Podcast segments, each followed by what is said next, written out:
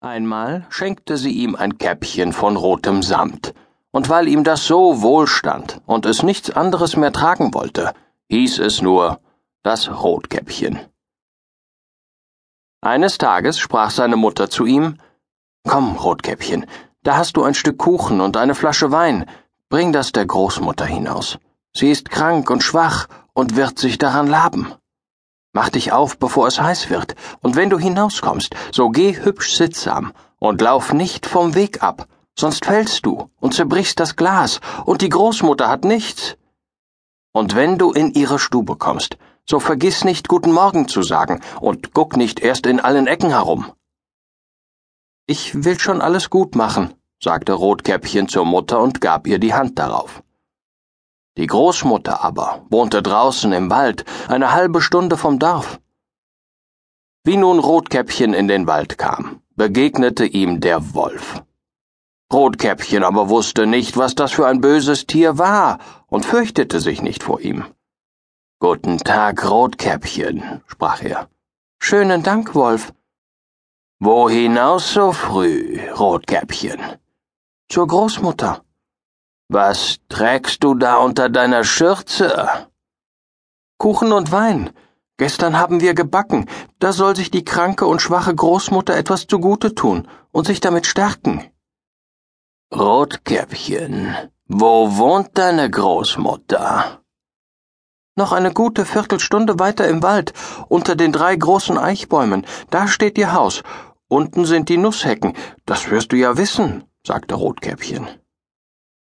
Der Wolf dachte bei sich, das junge zarte Ding, das ist ein fetter Bissen, der wird noch besser schmecken als die alte. Du musst es listig anfangen, damit du beide schnappst.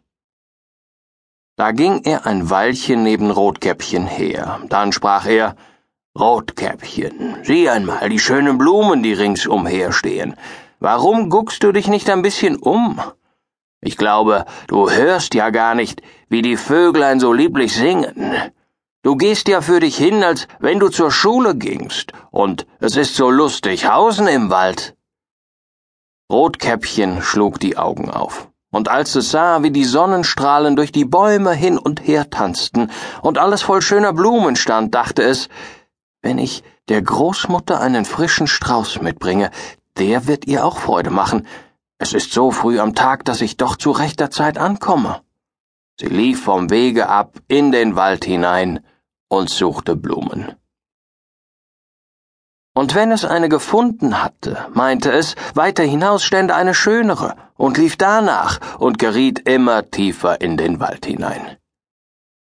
Der Wolf aber ging geraden Wegs nach dem Haus der Großmutter und klopfte an die Türe.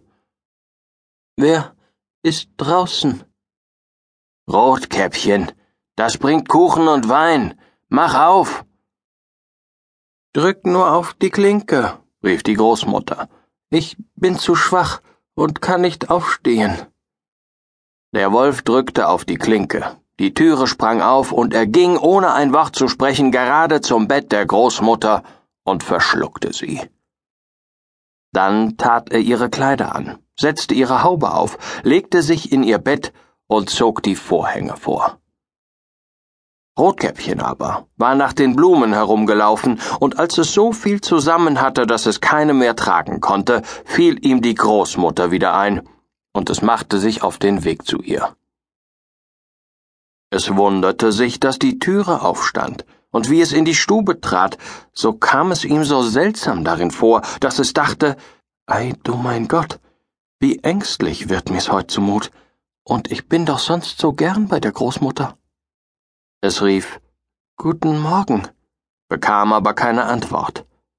Darauf ging es zum Bett und zog die Vorhänge zurück. Da lag die Großmutter und hatte die Haube tief ins Gesicht gesetzt und sah so wunderlich aus.